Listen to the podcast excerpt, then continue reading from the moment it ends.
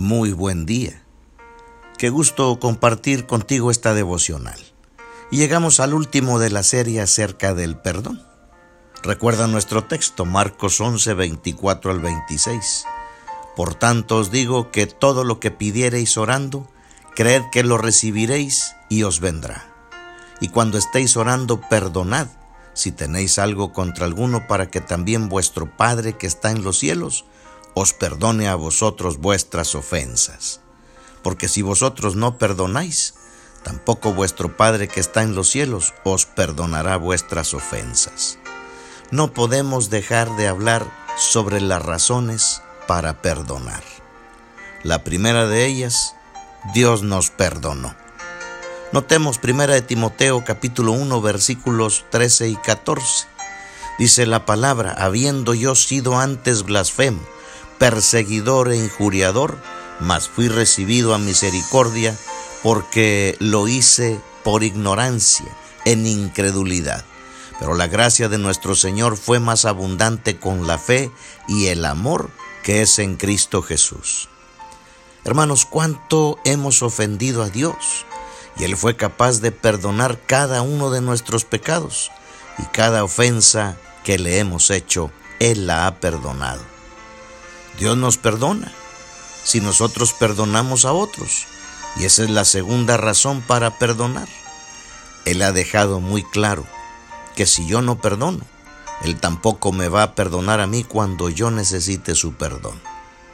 En la oración más conocida escrita en la Biblia, que es el Padre nuestro, Él lo deja muy claro. Dice Mateo 6, 9 en adelante. Vosotros pues oraréis así. Padre nuestro que estás en los cielos, santificado sea tu nombre, venga tu reino, hágase tu voluntad como en el cielo, así también en la tierra.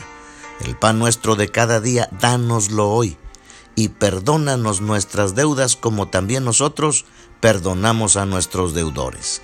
Y no nos metas en tentación, mas líbranos del mal, porque tuyo es el reino y el poder y la gloria por todos los siglos. Amén. Porque si perdonáis a los hombres sus ofensas, os perdonará también a vosotros vuestro Padre Celestial. Mas si no perdonáis a los hombres sus ofensas, tampoco vuestro Padre os perdonará vuestras ofensas. Más claro que el agua.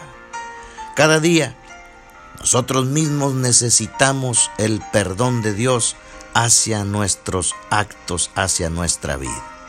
Pero número tres, ¿por qué razón debo perdonar? Necesitamos efectividad en nuestra vida espiritual.